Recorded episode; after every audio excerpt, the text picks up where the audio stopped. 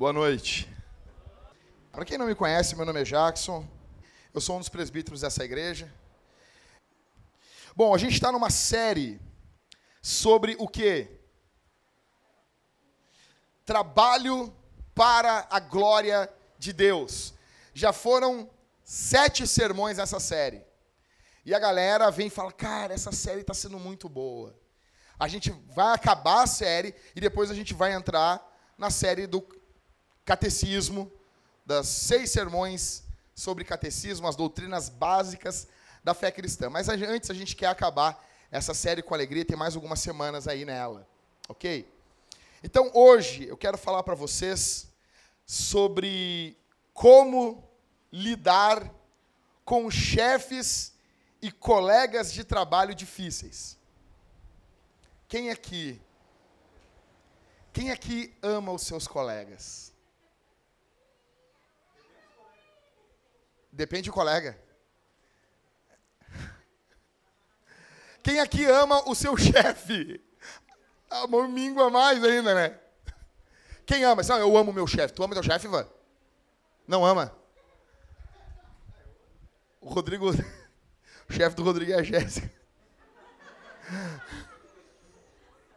Ô meu, mas mal, o Rodrigo tá prosperando agora. Fala com ele assim, Rodrigo, não, eu tenho três clientes hoje. Já não briguei, já não discutimos, já. Dízimo alto, né, cara?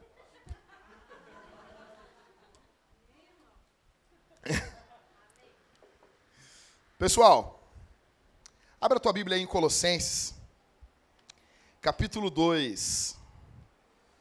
E a gente vai, como essa série ela não é uma série num livro só da Escritura, é uma série temática, a gente vai passear um pouquinho aí pelo, pela Escritura, ok? Colossenses. É depois de Filipenses, pessoal. Cara, eu amo, eu amo as, as coisas na Escritura, né, meu?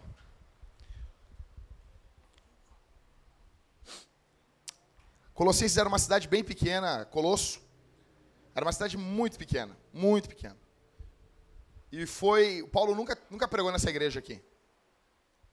E foi um irmão que foi lá, plantou a igreja. Ele estava no dia de Pentecostes, recebeu o Espírito Santo. E ele foi e plantou a igreja. Porque, você sabe, né? Crente que tem o Espírito Santo, ele quer fazer algo para Deus.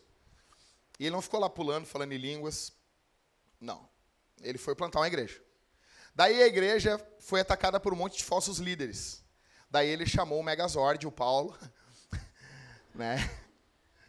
Aí não deu. Capítulo 3, verso 22.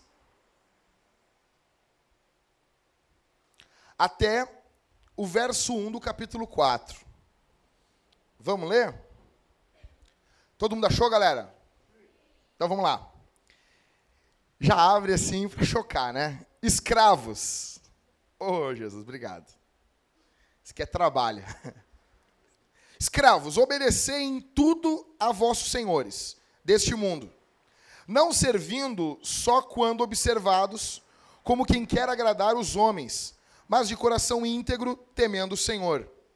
E tudo quanto fizerdes, fazei de como se fizesseis ao Senhor e não aos homens, sabendo que recebereis do Senhor a herança como recompensa, servi a Cristo, o Senhor.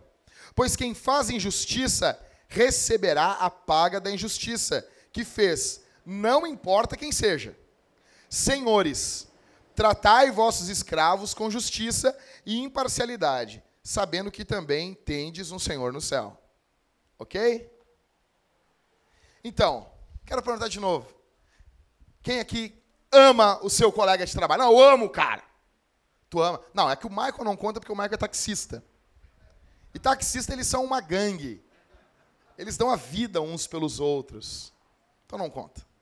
Tirando o Maicon, alguém aqui que ama o seu colega de trabalho? Quem é o teu colega, Rodrigo? Quem aqui ama? Diz o nome de um. Quem que levantou a mão aqui? Diz o nome aí, ô Danuzi. Ah, não vale, cara. A colega da Danuzi é a Camila. Tu ama teu colega de trabalho, Marcelo? Como é que é o nome do teu colega? Tu ama os teus colegas. O chefe de vocês, pensa agora nele. Sabe, família dinossauros, aquele cara que ficava lá, Dino! Sabe? Não é da época de vocês, né? não teve graça. É, é, é, é que vocês são velhos. Vocês amam o chefe de vocês? Quem aqui ama o chefe? Qual é o nome do teu chefe, ô, ô Sola? Cíntia. Tu trabalha com o quê? Vendas. Tu ama a Cíntia. Alguém ama seu chefe aqui, tirando Sula? Qual é o teu nome, o nome do chefe, o, o, o Pri? Hã? Rita, tu ama a Rita. Qual é o nome do teu chefe? Silvia, tu ama a Silvia. Quero só ver a Raquel saber disso, tu vê. Chega lá, eu amo, eu te amo, Silvia. Silvia, eu te amo. Bom, pessoal, nós podemos uh, entender alguma coisa aqui. A questão. Vocês sabem que as duas, os dois extremos que nós estamos combatendo nessa série é a idolatria. O trabalho é minha vida, o trabalho é tudo, o trabalho é tudo que eu posso fazer. Meu Deus, eu amo o trabalho. Ai, meu Deus, o trabalho. Se me tirar o trabalho, eu não sou nada. Ou a indiferença. Ah, que se rale esse trabalho aí, eu vou fazer de qualquer jeito mesmo. Aí, ó, não tô nem aí pra esses caras aí. São os dois extremos. Tá. E vocês podem identificar os dois extremos na forma como vocês tratam e como vocês sentem os colegas e chefes. Um exemplo. Se vocês idolatram o trabalho, vocês tendem a enxergar o chefe como um obstáculo e os colegas como competidores. Eu, eu, será que eu estou idolatrando o meu trabalho? Como que você olha os seus colegas? Tá lá o Michael. Ah, eu fiz uma corrida aqui de duas quadras, voltei já para o fim da fila aqui, ó, e o cara vai fazer uma corrida aí de três cidades. Desgraçado, não sei o quê. Tá me passando para trás. Passa a enxergar o colega como um competidor. O chefe pede um negócio, o Ivan entra numa, numa câmera fria. Não sei se já aconteceu isso contigo. E o Ivan vê isso como um obstáculo. Ah, esse cara está me sacaneando. Como um obstáculo. O outro extremo, a indiferença. Quer ver se vocês estão tratando o trabalho de vocês com indiferença? Quem trata o trabalho assim, ah, esse outro extremo é errado. Ou idolatra, ou é indiferente. Quem trata com indiferença, trata o chefe com desdém. Ah, quer saber, meu? Aqui, ó. Ninguém manda em mim, Binho. Ninguém manda em mim, rapaz. Eu chego lá e eu falo o que eu quero. Eu dou a real. Eu dou a real na cara dele, na fita dele. Eu falo na cara dele, rapaz. Não tô nem aí. Gostou, gostou. Não gostou, eu vou para outro trampo. É nós, baiano. Quem trata o trabalho com indiferença, que é pecado, tem a tendência a tratar o chefe desse jeito. Ah, meu, quer saber? Se ele gostar, gostou, meu. Se não gostar, que chame outro, rapaz. Os colegas, como que você vai saber se você está tratando o teu trabalho com indiferença? Os teus colegas passam a ser a ouvidoria da empresa. Ô meu, bah, não gosto disso aí que estão fazendo, cara. Ô meu, aqui só para nós aqui, mas tu acha certo isso aí, meu? Ô cara, eu vou lá e vou reclamar lá no RH, meu. Bah, não vou aceitar isso aí, cara. Que estão pensando, cara? Ah, pô, vamos plantar batata, meu. Sou crente, mas não sou trouxa. São os dois extremos. Se ele idolatra o trabalho, o colega ele não fala nada pro colega. O colega é competidor, está competindo com ele. O chefe dele, ele vê como um obstáculo.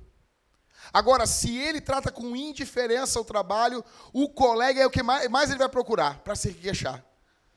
O colega, nome do colega, ele chega na empresa, ele vê na cara do colega, fala que eu te escuto.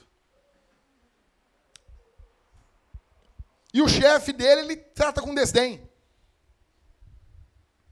Eu estou fazendo esse exercício com vocês porque nós precisamos identificar os nossos pecados. Você não tem que pegar assim, e, ah, não, é, no pecado é, ah, não. Você tem que identificar, você tem que prescrutar, você tem que tentar analisar: será que eu estou pecando nessa área? Pensamentos ímpios acerca do trabalho nos levam a termos pensamentos ímpios acerca do nosso chefe e dos nossos colegas. Quando você tem pensamentos ímpios sobre o teu trabalho, ou seja, é um ídolo ou ele não é nada. Se você tem pensamentos ímpios acerca do teu trabalho, você terá pensamentos ímpios acerca do teu chefe e dos teus colegas. O que você pensa do, seu, do teu chefe? Quando você lembra dele? Sério mesmo. Quais são os pensamentos que vêm à tua mente? Vêm os pensamentos mais primitivos? Ou você lembra assim, não, ele, ele é a imagem de Deus. Deus fez ele, Deus fez os meus colegas, a imagem de Deus. E eu tenho que amar o meu chefe e amar os meus colegas. Pode parecer bobo, pode parecer simples demais, mas não é. Um dos locais onde o amor é mais escasso, sabe onde é que é? No trabalho. O trabalho. O trabalho. Não dorme, Felipe. Se tu dormir, eu vou enfiar o dedo nos teus dois olhos.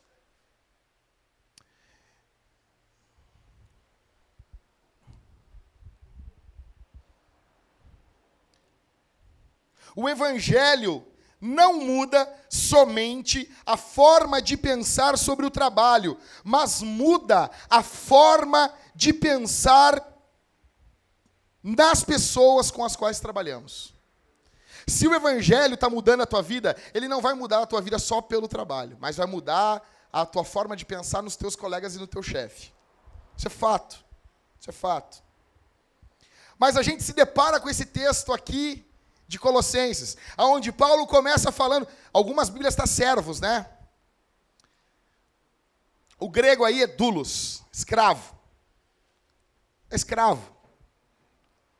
Aí a gente pensa, o que, que vai ter os caras fazendo, o, o Ismael? Eles vão estar tá fazendo assim, ó. Não, para explicar. Pra, porque a ideia do teólogo é tentar livrar a cara dos apóstolos. Ele quer livrar o Jesus, ele quer, não, ele quer mostrar como Deus é bom. E o papel dele não é fazer isso, o papel dele é mostrar o texto. Então aqui, escravos, do grego, escravos. Ele começa dizendo: Olha, escravos, obedecei numa parte, obedecei em 50%. Em qual, é, qual é a medida da obediência do escravo? Tudo. Dá vontade de fazer um motim, mas Paulo, não, é para obedecer em tudo. A escravidão no Novo Testamento, ela não é a mesma coisa exata como nós conhecemos hoje. Explicando, no Antigo Testamento, tinha um povo que tinha seus escravos. Daí as pessoas, ah, viam direitos humanos, a Maria do Rosário. Tadinho desses escravos, sofredores sofredores porque perderam a guerra. Porque se eles ganhassem, os que ganharam teriam perdido e virariam escravo deles. Ou seja, no Antigo Testamento é tudo muito simples de entender. Não é a escravidão dos negros, não é a escravidão do, do aí que nós tivemos no Brasil, nas Américas, não é. Não é a mesma coisa. No Novo Testamento também não é, mas é um pouco diferente. Porém, mesmo que não seja a mesma escravidão, é cruel. É escravidão. Vai ter gente que vai dizer, não, era mais ou menos um trabalho, era mais ou menos que não, que tinha um, um chefe, a pessoa estava ali com ele. Não é. É escravo, é algo cruel, é algo sério demais. Aí vocês vão dizer assim, ok, Jackson, mas por que então Paulo não diz, cara, vamos mudar isso aí? Vamos fazer a marcha das vadias. Tem crentes que vão atrás disso. Vamos fazer a marcha. Tem uma igreja aqui em Porto Alegre, aqui, que o nome dela é Abrigo Comuna. Quando eu vi aquela foto dos caras cheirando a bunda um do outro, eu achei que eram eles. É. É. Mas interessante que Paulo não tem essa consciência social ó, oh, vamos mudar a sociedade. Num primeiro instante, o evangelho não é para mudar a sociedade. Depois sim. O evangelho, ele está ensinando, Paulo está ensinando que o evangelho me permite viver em qualquer situação. Eu posso viver bem em qualquer situação. Não importa a situação que eu viva. O alvo dos apóstolos era mais profundo do que uma reforma social. O alvo é o coração e não os sistemas. Grave isso. Suna, se tu dormir, eu vou enfiar os meus dois dedos dentro do teu olho. Tu vai ter que te defender fazendo assim, ó. Presta, presta atenção, velho. Não é uma reforma social, é mudança de coração. Não adianta mudarmos a política e o homem continuar depravado do jeito que está. Primeiro, a mudança do evangelho chama uma mudança dentro do homem, e depois isso acaba mudando sistemas. Mas começa no homem. Jackson, a Bíblia apoia a escravidão? 1 Timóteo 1,10. Alguém fica de pé e lê para mim, por favor. 1 Timóteo 1,10.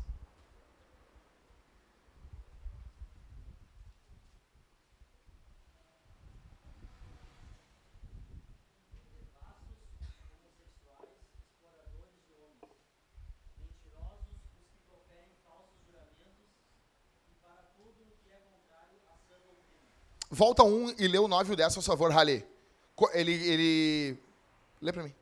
Reconhecendo que não é feita para o justo, mas para transgressores e insubordinados, incrédulos e pecadores, ricos e profanos, para os que matam pai e mãe e para homicidas, devassos, homossexuais, exploradores de homens, mentirosos, os que proferem falsos juramentos e para todo o que é contrário à sã doutrina.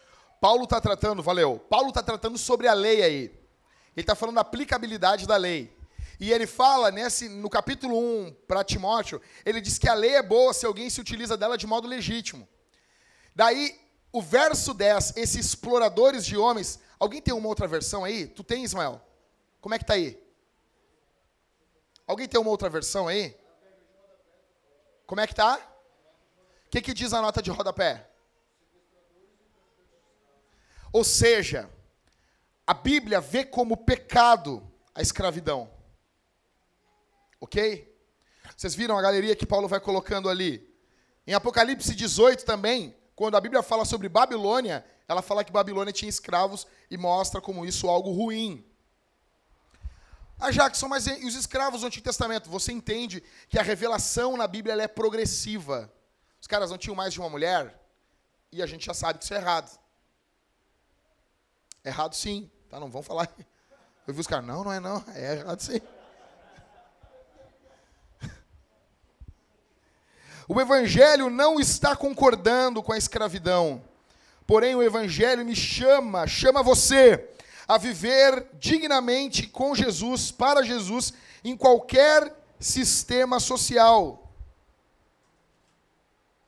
Paulo nos manda obedecer os nossos chefes nossos senhores, ainda que nós não estejamos mais em um ambiente de escravidão, a aplicação de Colossenses 3 para chefe e empregado é extremamente bíblica.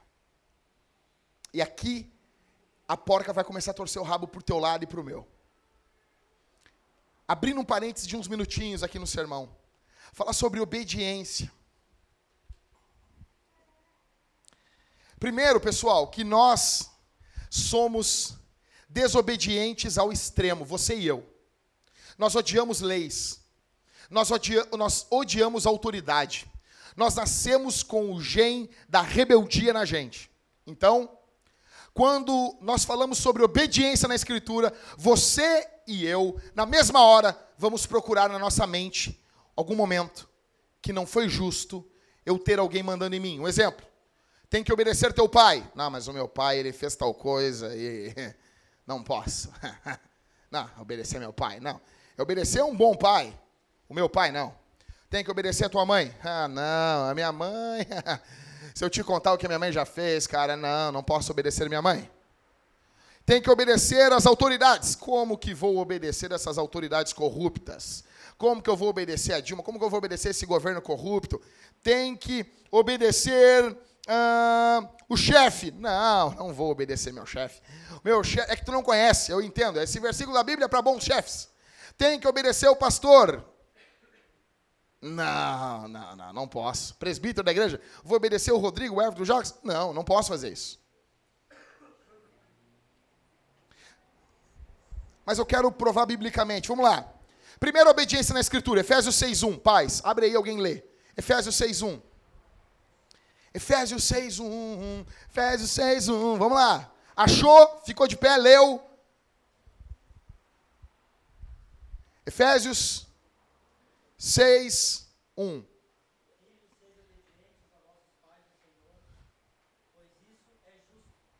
Ok. Então, concordamos? Tem que obedecer os pais? Ok. Principalmente o filho que está debaixo da autoridade do pai. Ele, eu vou fazer 18 anos. Eu fiz 18 anos. Se dane. Se dane. Se você não se sustenta, se você não paga suas contas, se dane. Se ferre. Você tem que obedecer seus pais. Mas não tem mais, tem um fim ali no final. Acabou. É isso. Segundo, então temos que obedecer os pais, ok? 1 Pedro 3,1. Achou, leu. Tá gostoso demais isso agora.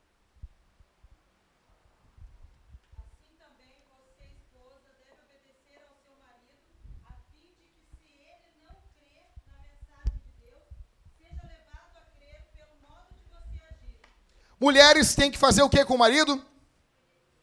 Hã? Mais adiante, Pedro vai falar: sede submissas em tudo. Calma que eu já vou entrar na exceção. Calma. Segura aí as pontas. Segura as pontas, irmãs. Então, nós concordamos que tem que obedecer. Não, olha aqui para mim, rápido, rápido. Ah, olha aqui para mim, isso aqui é muito bom. Isso aqui é muito bom. As mulheres dizem assim: Não.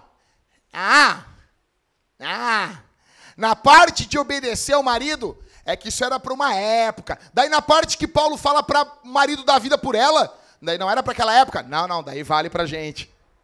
Entendeu? Paulo manda o marido da vida. Daí vale. Quem tem que morrer? Se entrou um cara com uma arma, vou matar só um, só tem uma bala. Batam para o ímpar.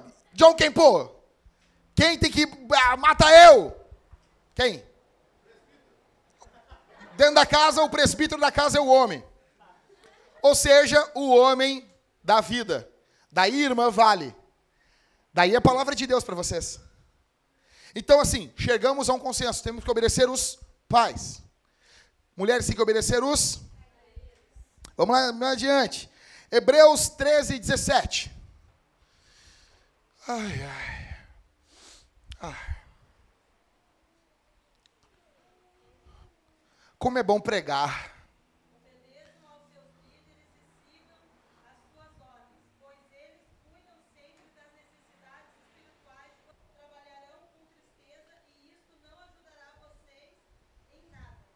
Ou seja, líderes em outras traduções, pastores. Tem que obedecer aos pastores. Tem que obedecer aos presbíteros da igreja. Eu vou explicar isso para vocês. Aí, ainda o escritor aos hebreus, ele dá ainda a dica ainda. Ele diz o quê? Vocês obedeçam para eles não fazer esse trabalho, em outras traduções mais antigas, gemendo. Tipo, ah, que droga, cara. O que, que foi, Jacques? Ah, aquela igreja não quer nada com nada, cara. Bah, a gente vai fazer um evangelismo, sempre os caras contrariando, as pessoas complicando. A gente fala, meu, vamos nessa rua. Não, vamos nessa. Vamos fazer tal coisa, vamos botar. Não, não, vamos fazer de tal jeito. Sabe? Isso faz o pastor gemer, isso faz o cara desanimar.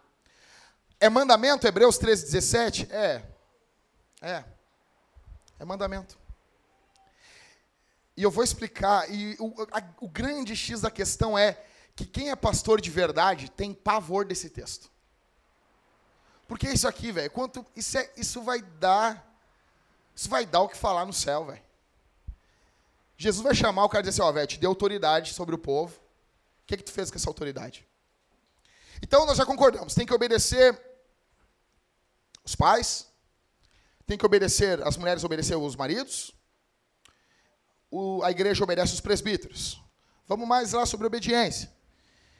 Colossenses 3, 22.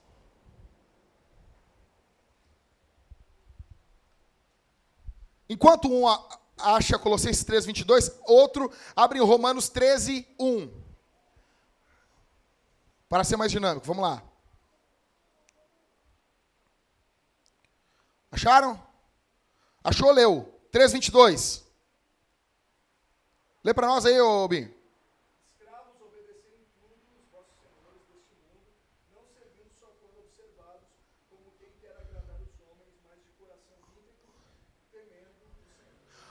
Romanos 13, 1.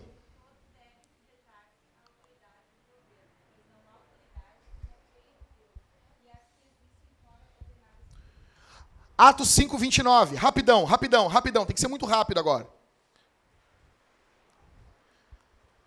Atos 5, 29.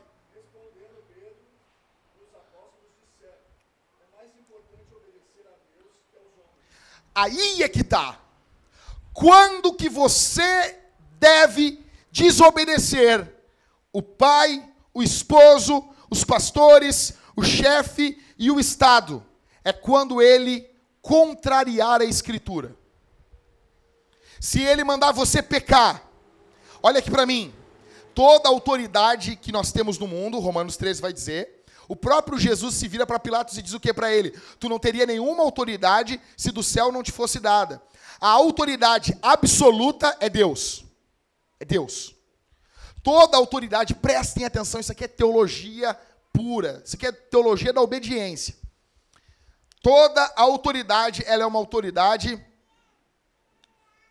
transmitida.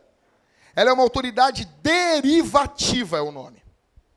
A pessoa tem uma autoridade que foi derivada de Deus, mas não é uma autoridade absoluta.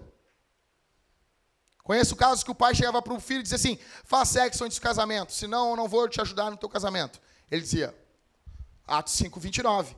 Antes importa obedecer a Deus que os homens. Aí o pai diz assim: cara, uh, eu quero que tu faça um, um algo para mim.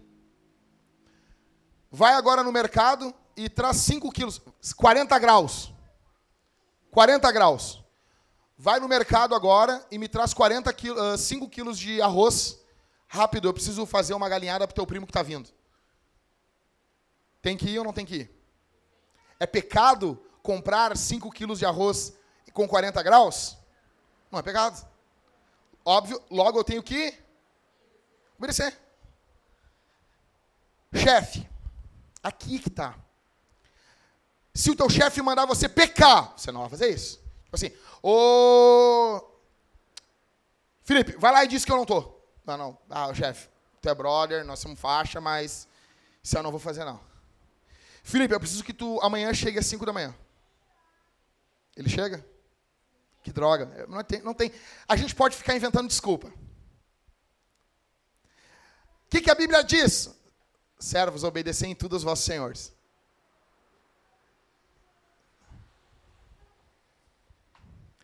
Questão do pastor.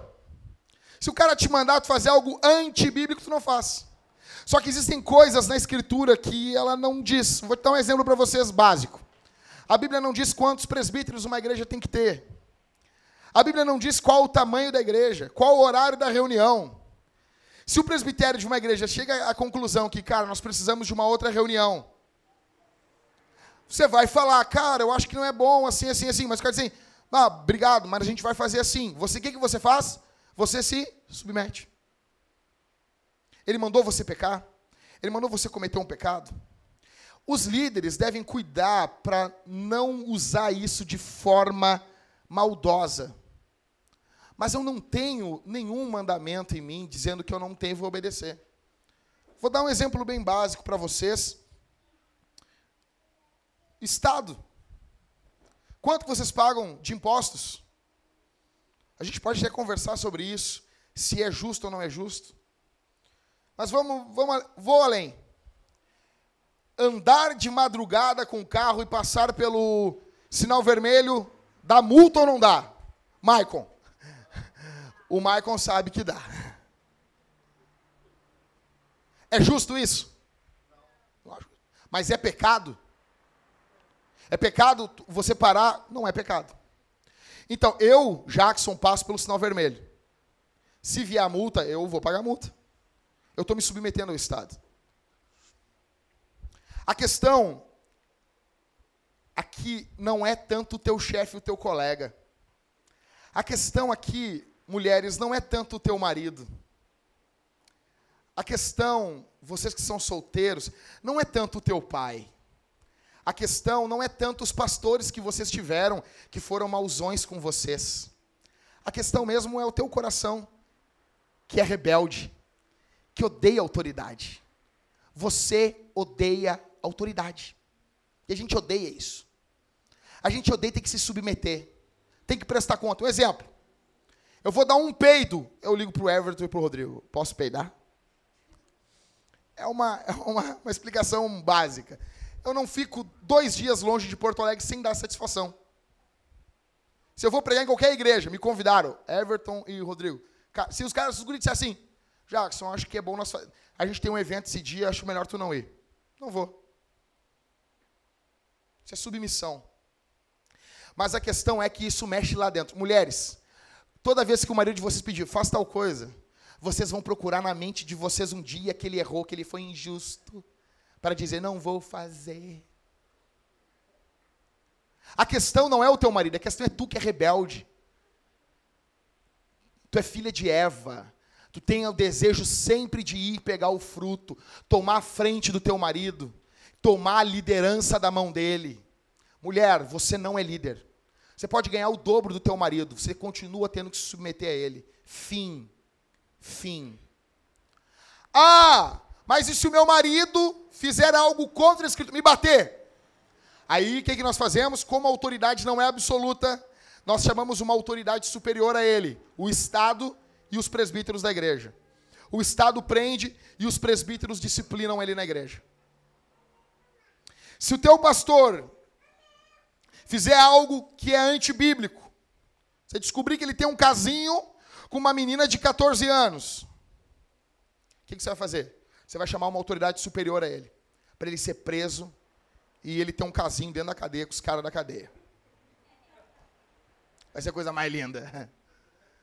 Ele nunca mais vai procurar crianças para ter casinho. Ok? Devemos obedecer com singeleza de coração. Chefes maldosos, tem que obedecer. Fim. O problema não é o teu chefe ser mal, o problema é tu ser rebelde. Se ele te mandar fazer algo que é pecado, não faz. Daí é Atos 5, 29. Antes importa. Ah, mas. Ah, Jackson, se ele mandar fazer algo que eu não consigo. Também não, né? Uh, seguinte, Juliano, pula desse avião e sai batendo as asas aqui. Não, vai fazer. Não, não tenho como. A questão até militar, eu até faço se o senhor fizer junto comigo. Se o senhor mostrar para mim que tem como, eu vou e faço. Vocês entenderam? Vou dar um outro exemplo. Digamos que a gente tem aqui um, um juiz. Ele é uma autoridade? Autoridade. Aí a autoridade nas esferas ela é uma troca. No que envolve igreja, ele se submete aos presbíteros. No que envolve leis, os presbíteros se submetem a ele. Você era para ser assim, está pastoreando teu pai. No que envolve igreja, tu tem autoridade sobre ele. No que envolve casa, ele tem autoridade sobre a tua vida. Vocês entenderam? Concluindo aqui, eu quero dar quatro marcas para vocês de um trabalhador que é definido pelo Evangelho. Quatro marcas para vocês dormirem pensando nisso. Quatro marcas. Primeira marca. Se você quer de fato conviver com teu chefe chato, teu colega pentelho, a primeira marca é uma determinação para não reclamar. Alguém abre em Filipenses 2, verso 14 e verso 15.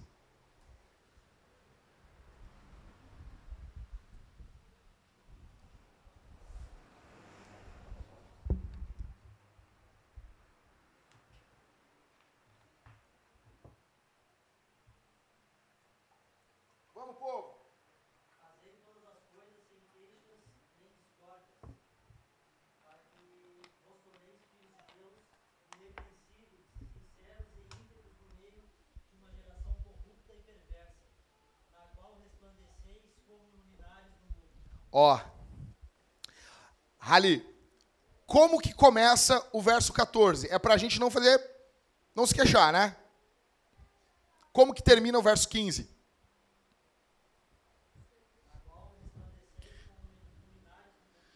Ou seja, se você não for um reclamão, se você no teu serviço não for uma pessoa que reclama de tudo, você vai resplandecer no teu serviço. Jesus disse: Vós sois a luz do mundo. Sabe por que, que muitas pessoas não procuram você no teu serviço? É porque você vive reclamando. Eu quero dizer uma coisa aqui às mulheres. Mulheres que estão aqui, parem de reclamar. Vocês estão vivas. Vocês têm saúde. Vocês têm um marido. As que são solteiras estão bem. Estão numa cidade e não estão sendo perseguidas. Vocês não têm do que reclamar. Principalmente no serviço. Serviço onde tem um monte de mulher é um, é um nojo, velho. É um nojo. É fofoca, fofoca, fofoca, fofoca. Por tudo que é lado. Tiago vai dizer que a língua ela pode incendiar um bosque. Faz assim. Nego chegou no teu serviço. A Camila, não sei, não gosto de fofoca. Tu viu que a fulana fez? Não sei, não gosto de fofoca. Ah, mas eu quero dizer, dá para nós reclamar para chefe, tu vai junto? Não, não, então, então, então não quero saber. Eu congreguei numa igreja que o pastor, ele, ele me ensinou algo muito, muito legal. Cheguei nele assim, ô Gessé, bah, não dá, cara. Bah, o fulano lá, e bem na hora o fulano tá passando.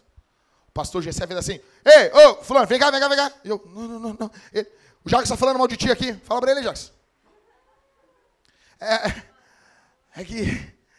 É, ah, vou falar, né, cara? Aí teve uma segunda vez. Cheguei assim, ah, ô Gessé, pô, aquele dia eu fui te falar do cara, tu bah, me sacaneou, né, cara? Ô, não fala pra ele agora, tá? Ó, mas é o seguinte, ó, o cara assim, assim, e daí de novo o cara tava passando. Ele fez assim, ô, vem cá, o Jacques tá falando de novo mal de ti aqui. Fala pra ele. Me curou. Me curou.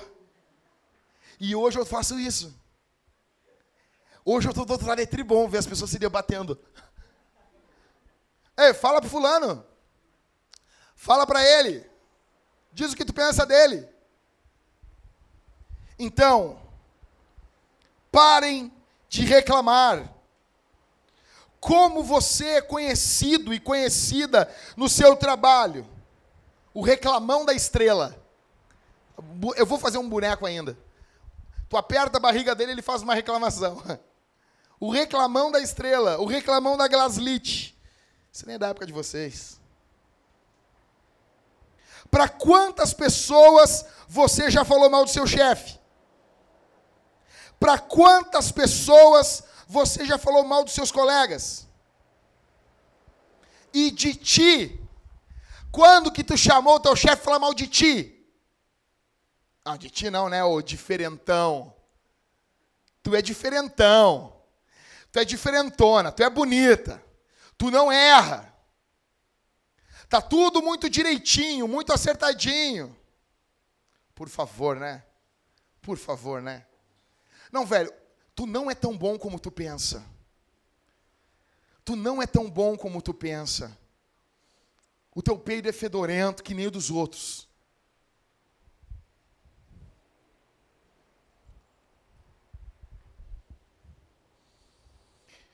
Então, primeira coisa, Primeira marca para você lidar bem com o chefe, com colegas, é o quê?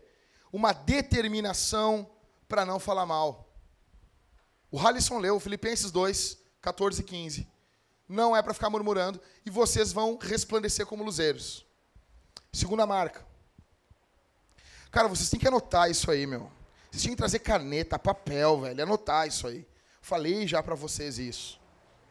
Segunda marca uma submissão alegre à autoridade. Lê de novo o verso 22 de Colossenses, Robinho. Faz favor o verso 22.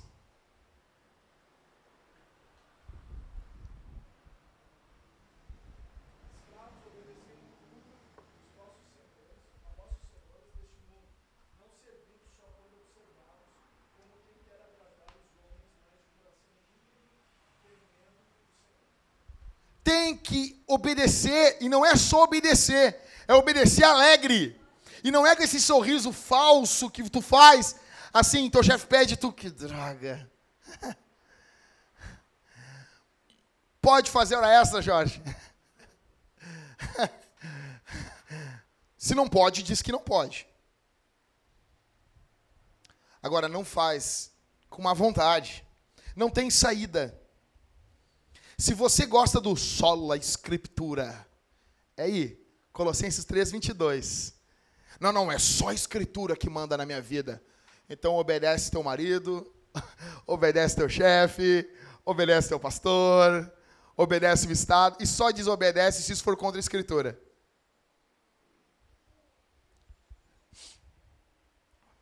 É fácil servir um chefe que é modelo, que é calmo, que é simpático.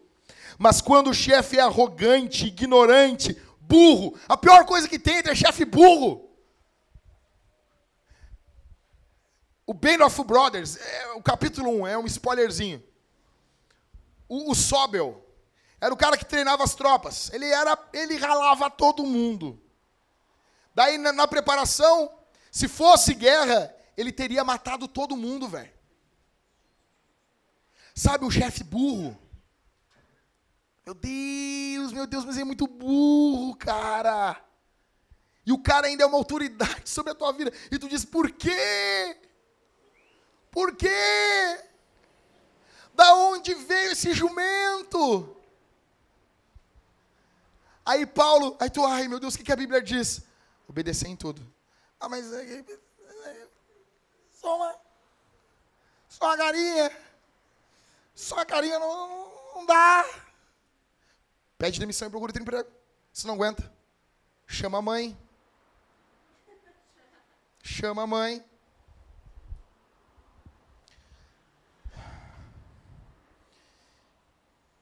Cara, se você pegar qualquer catecismo reformado, perdão, confissão de fé, a de Westminster, por exemplo, quando ela fala sobre autoridade, ela fala que nós devemos proteger a honra de quem é autoridade sobre nós. Se o teu chefe não cometer nenhum crime, se ele não tiver algo muito grave que desabone a conduta dele, você tem a obrigação de proteger a honra dele, de não ficar rindo dele de não ficar zombando dele. Sabe por que você faz isso? Porque você é pecador, cara. Sabe por que a gente faz isso? Porque a gente gosta de falar mal dos outros. Você tem que parar de falar mal do teu chefe. Tem que parar de rir da cara dele, velho. Proteger a honra dele. Volto a dizer. Contrariou a escritura. Tu, epa! Não, não, não, não, não. Aí tu roda baiana, velho. O problema é que quando é contra a escritura, a gente está cagando, velho. Ah, não tá nem aí. Mas quando é contra o teu nome, contra você, aí você fica louco. Porque na verdade tu tá tem aí para a Bíblia. A questão é, se o teu chefe atacar Deus, atacar o evangelho, mandar você pecar, aí você faz o quê? Não. Eu gosto de ti, meu brother, mas não vou fazer isso.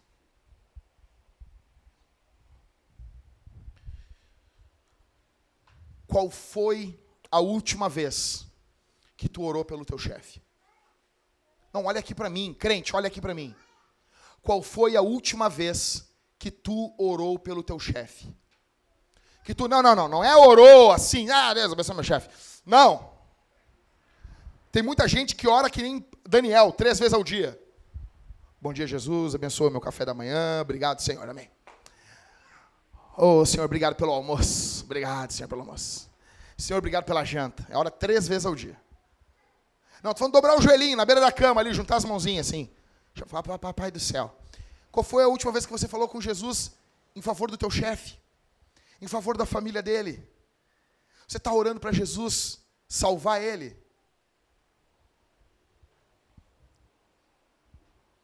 Você se preocupa com seus colegas, com seu chefe? Você ama o seu chefe? Você quer servir o seu chefe? Então a primeira coisa é não reclamar. A segunda coisa é submissão bíblica. Terceira marca. Humildade não fingida. Filipenses 2, do 5 ao 8, faz favor.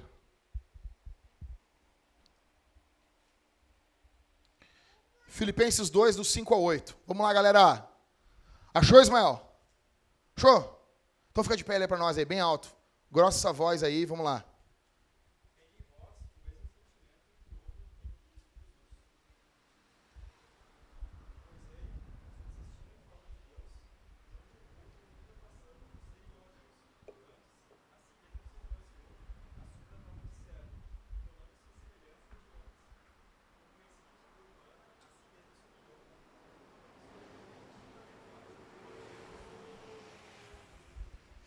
Como que você fica quando no teu serviço pede para você fazer coisas ridículas? Um exemplo. Jéssica, faz um favor aqui para mim aqui. Recolhe os lixos do, do, do setor aqui para mim. E já se vira e sai. Chega a tua chefe do, do, do Everton. Everton, faz só um favorzinho para mim aqui, ó.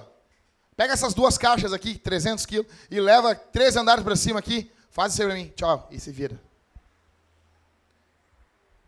Mas tem uns estagiários para quê?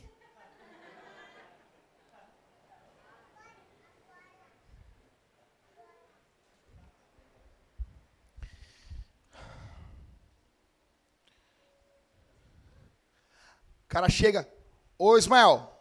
Ismael trabalha fazendo os, os negócios da Melita. Ô Ismael, Faça só um favor para mim aqui, ó.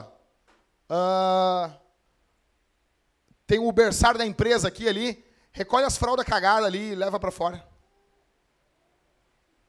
Mas eu. Mas, poxa, eu quero subir de cargo na empresa. A Falciane chegou e já subiu. A Falciane. A Falciane. A Falciane recém entrou. Saiu com o chefe e já é vice-diretora da empresa. Velho, não importa quão importante você pense que você é. Não importa. Não importa. O quão importante nós pensemos que somos. Não importa o quão humilde é a tarefa que pediram para nós, nós nunca, nunca desceremos tão baixo como Jesus desceu. Esse texto que o Ismael leu. Tende em vós o mesmo sentimento, a mesma atitude que houve em Cristo Jesus. É para imitar ele, velho. Que existindo em forma de Deus, não considerou o fato de ser igual a Deus algo que devesse se apegar, mas pelo contrário esvaziou a si mesmo, assumindo a forma de servo e fazendo-se semelhante aos homens. Assim, na forma de homem, humilhou a si mesmo, sendo obediente até a morte e morte de cruz. Pode parecer degradante, vai e faz. Ah, mas é que, poxa, eu, eu tenho mestrado, velho. Fui trabalhar uma vez na, na Mil Sons, me contrataram para vendedor. 2001. Tô lá, em setembro, eu, eu, vi as torres gêmeas lá de dentro, achei que estava tendo uma catástrofe no centro de Porto Alegre. Nunca vou me esquecer de ligar a televisão. Os caras, ah, liga aí, meu, bah, os aviões bateram na torre gêmea aí. Liguei. Ah, nós estamos vendo o replay ali batendo. Não, não, é, é o segundo avião, um caos. Eu tô lá e o meu chefe, o nome dele, Ayrton. Vendi pedaleiras de guitarra, vendi guitarra, vendi um monte de Eu era o melhor vendedor da loja. Deu duas semanas e eu estava vendendo, estava com a comissão lá na frente. Aí o Ayrton chegou assim, pessoal, vamos fechar a loja aí. Os vendedores aí mais novos aí, vocês limpam o chão aí. Eu, eu olhei, o quê? Limpar o quê? Limpa o chão. Tá, tá louco, rapaz. Não limpo o chão nem na minha casa. Eu fui demitido. E o cara seguiu, e o meu colega que estava competindo comigo seguiu trabalhando. Que eu era um idiota. Limpar chão é pecado? Não é. Sabe por que eu não fiz aquilo? Orgulho. Porque você, no fundo, você acha que você é mais do que quem limpa o chão. No fundo era isso na minha cabeça. Pode botar vários nomes. Não é. É orgulho. Paulão está mandando a gente fazer o que aqui? Ser humilde. Nós nunca desceremos tão baixo como Jesus desceu para nos salvar. A marca dos seguidores de Jesus deve ser a humildade. Você vai honrar Jesus no seu trabalho assim.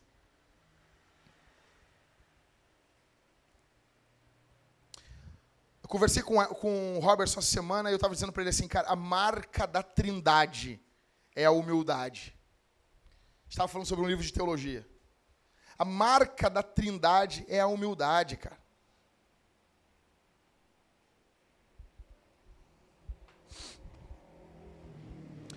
Campeão, como você reage quando você é solicitado para fazer trabalhos mais simples do que o seu trabalho.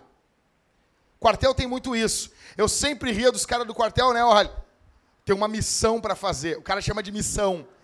Com uma escovinha de dente, escovar lá os azulejos. Arrebenta com, a, com o orgulho do cara.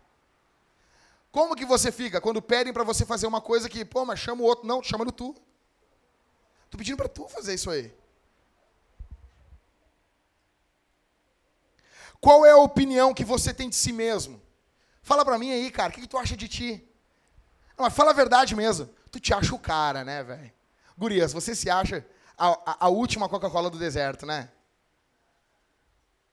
Vocês acham, né? Não, ah, não sei, eu não vou fazer isso aí, ó. Quer saber? Eu não batalhei para chegar aqui, tem que fazer isso aí. Eu não vou fazer isso aí. Ainda fala ainda, bota a mão na cadeira, né?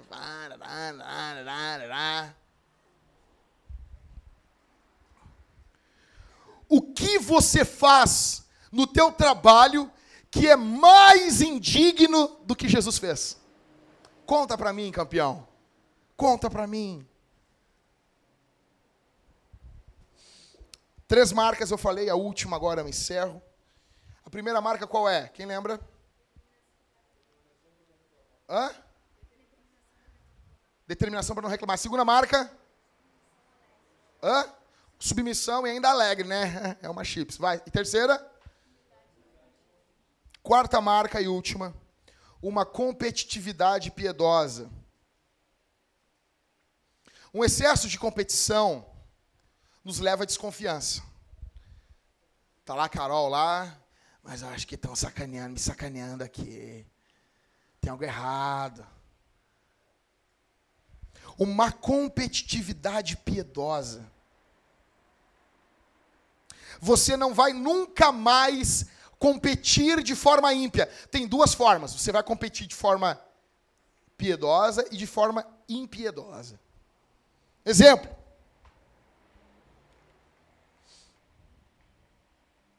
Você não vai nunca mais supervalorizar a você, mas você vai supervalorizar Jesus. Uma competição impiedosa. Como que eu sei? Ó, isso acontece muito com vendas. Quem trabalha com vendas aqui vai se identificar. Competição impiedosa. Primeiro, mentira. Mentira. Isso, isso é algo impiedoso. Segunda marca de uma competição impiedosa, rebaixar os outros. Tá lá o Maicon lá, não, não, entra aqui no meu, cara. Ah, o cara, eu já vou com o ar-condicionado ligado. O cara só vai ligar o ar-condicionado aí.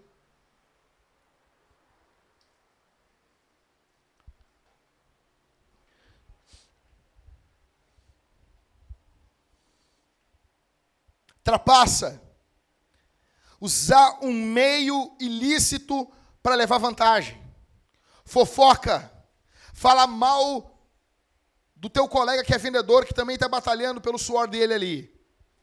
Você não vai fazer mais isso. Sabotar o trabalho dos outros. Vai lá e vai fazer algo para dar tudo errado. Isso é uma competição impiedosa. Isso é pecado. Agora, uma competição piedosa não é pecado. Primeira marca da competição piedosa, verdade. Melhor coisa que tem chegar num lugar e dizer assim, cara, isso aqui é bom, e o vendedor dizer, não. Isso é ruim. E o brasileiro, ele gosta de ser enganado. Não, não, tá, mas eu acho que dá, né? Bato, tá querendo que o cara te minta, entendeu? Essa guitarra aqui é boa? O cara, não, é uma, uma, uma porcaria. Ah, mas, mas eu acho que dá, né? Não, não dá. Tá, mas e se eu arrumar aqui... Cara, se tu quer levar, tu leva. Eu tô te dizendo. Tá, eu vou levar. Primeira marca, verdade. Segunda marca, você não rebaixa os outros. Você não rebaixa. Você não precisa falar mal do outro. Não precisa dizer assim, ah, o cara não sabe fazer, o cara é isso, o cara é aquilo. Tem cuidado de ti mesmo. Cuida da tua vida, cuida do teu trabalho. Tá, e o que eu posso fazer para ganhar? Corre mais rápido que ele. Trabalha com mais vontade. Trabalha amando os teus colegas. Velho, eu vou dizer, vocês se destacam. É impossível um cristão não se destacar no serviço. Se ele for às verda, cristão às verda, não as brinca. Se eles for às verda, ele se destaca. Quem não quer? Não, Robertson, olha só, tu é um chefe de uma multinacional, tá? E tu vai contratar um cara. Aí tem um cara que vive falando mal de ti, que vive te detonando, que, que cara, nenhum trabalho prestou para ele. Aí tu vai contratar um cara que Paulo que Paulo descreve em Colossenses 3:22. Não, imagina tu contratar um empregado assim. Um cara que vai ser submisso, com alegria. Um cara que não vai fofocar, conforme Filipenses 2. Um cara que não vai competir de forma errada. Imagina, velho. Imagina. Quem não quer um profissional desses? Acabou os desempregados cristãos. Uma postura amável, uma ajuda aos colegas, estender a mão. O cara chega no setor, quantas pessoas tem no teu setor lá, Úrsula? Cara nego chega no, no setor de vendas, de cobrança. Cara, eu fui trabalhar uma vez numa empresa. Ah, senta aí, pega aí, vai me imitando aí. Ah, como assim? Imagina, imagina. Aí tem ali no meio um funcionário cristão. Ah, cristão mesmo. Não, vem cá que eu vou te ensinar. Ensina, tem paciência, ajuda.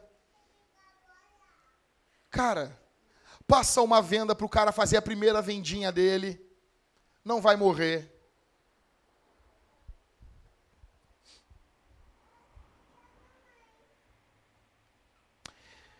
Você tem que terminar e ir para casa hoje pensando numa coisa.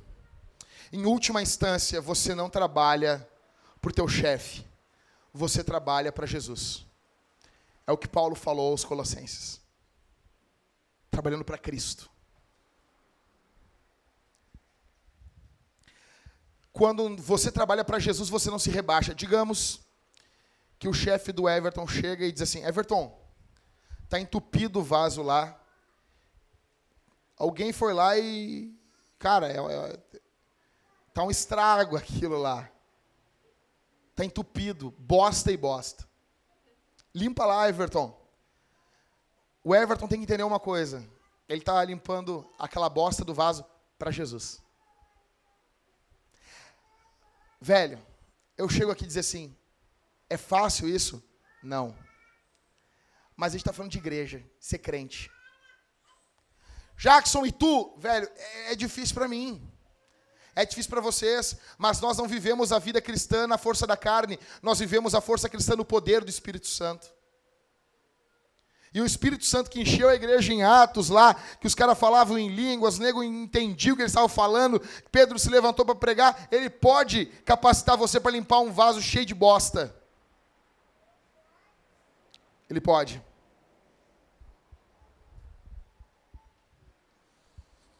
Trabalhamos para Jesus então nós não rebaixamos ninguém e nunca seremos rebaixados. Você que está aqui hoje, você gosta de rebaixar os outros para se sobressair? Tipo assim, não, não, bah, esse cara aí é corpo mole, é peixe ensaboado. Cara, a gente botou um apelido assim num colega meu, de peixe ensaboado. Velho, imagina um peixe ensaboado. Tu vai pegar o cara, o cara escapa. Tem muito na igreja isso. Fofoqueiro. Você é fofoqueiro no serviço? Os homens que estão aqui parecem umas Maria fofoqueira. Não, porque mulher fofoqueira já é feio. Agora, homem fofoqueiro, velho, é horrível. É que nem homem noveleiro. É a mesma coisa.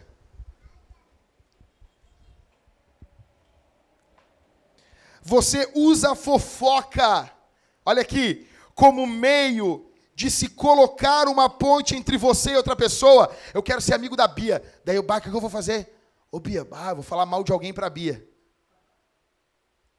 Sabiam que isso é uma questão social? Os seres humanos viram amigos quando eles se juntam para falar mal de uma pessoa?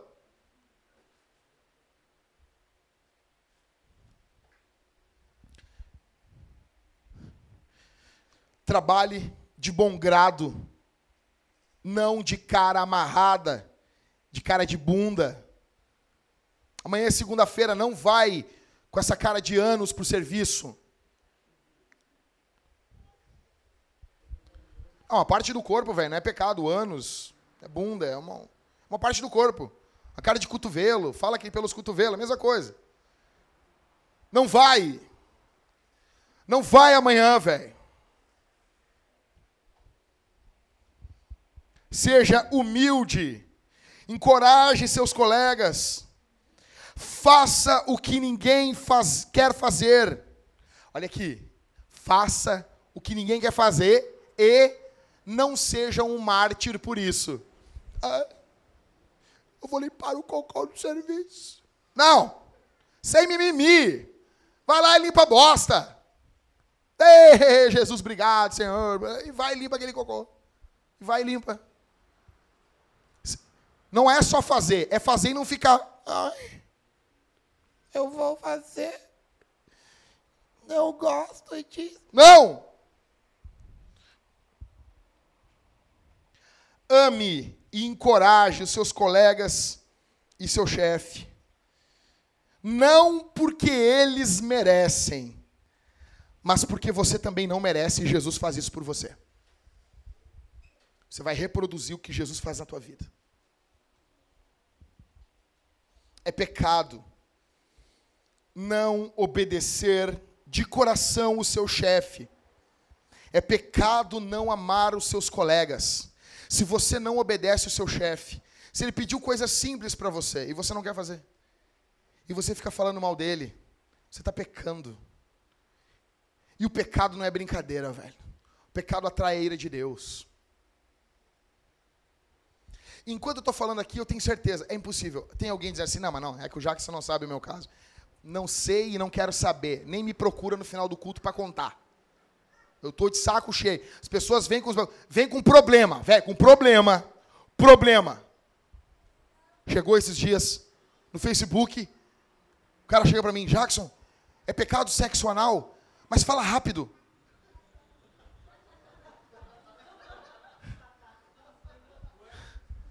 Que ele quer que eu pense? Por que eu tenho que responder rápido? As perguntas que vêm são as perguntas mais cabulosas. Jackson, você acha que Adão tinha um umbigo? E isso às vezes está entrando da igreja. Não, não importa como é o teu serviço. Está aqui. Mandou fazer algo bíblico que não vai contra a Bíblia? Faz. Se tu consegue o cara vai chegar para Carol e dizer assim, Carol, carrega esses 50 quilos aqui, não dá. Ainda que não seja pecado, a Carol não aguenta. Não faz. Agora, tem condições de fazer? Tem. Faz essa hora essa, não vai dar problema em casa com a igreja. Eu já expliquei isso para vocês naquele outro sermão. Posso fazer essa hora essa? Posso, vou fazer. Vai faz. Não obedecer. Velho, é obedecer. O ruim que isso, a gente fala já assim, né, Ismael? Assim, é, obedecer. É, é, soa estranho falar obedecer o chefe. Tem que obedecer o chefe. Ah, ah, é que. Ah, não obedecer. Nossa geração tem problema com autoridade. É para obedecer, velho. Não obedecer o chefe, não amar os colegas, é pecado. A boa notícia é que Jesus morreu na cruz por esse pecado. Jesus foi a cruz do Calvário por pecados como esse. Que a gente acha assim, não, pecado é só traição e morte. Não. Vai ter um monte de gente no inferno que não traiu ninguém. Tem uma maior galera no inferno que nunca matou ninguém. Jesus, o Filho de Deus, veio a esse mundo, se fez homem, se fez servo, veio e serviu a igreja. Olha aqui para mim, igreja. Jesus veio ao mundo para morrer por pecadores que não obedecem seus chefes, que não amam seus colegas. O Espírito Santo pode transformar você aqui essa noite. E sabe por que, que você talvez nunca ganhou ninguém para Jesus? Porque você é um mau colega. Porque o local onde você pode ser um missionário, você age como um mundano. Sabe por que você não fala de Jesus para ninguém no serviço? Porque tem vergonha, cara. Tem vergonha, porque as pessoas sabem. Sabe que tem crente que é o, zero, é o crente 007. Um agente secreto. É um crente secreto. Por quê? Ele tem vergonha de dizer que é crente. Não porque, é porque ele tem a cara. Ele está sempre emburrado. Que o Espírito Santo transforme vocês aqui essa noite. Que o Espírito, Espírito Santo transforme a minha vida aqui essa noite. Que o Espírito Santo transforme a nós e faça de nós bons empregados. Que faça de você bons colegas. Trabalho é o local onde mais podemos fazer missão. Falar do Evangelho. Não desperdice o seu trabalho. Não desperdice o seu trabalho. O teu trabalho é um local onde Deus colocou você para você ser um representante dele. Vamos ficar de pé, igreja.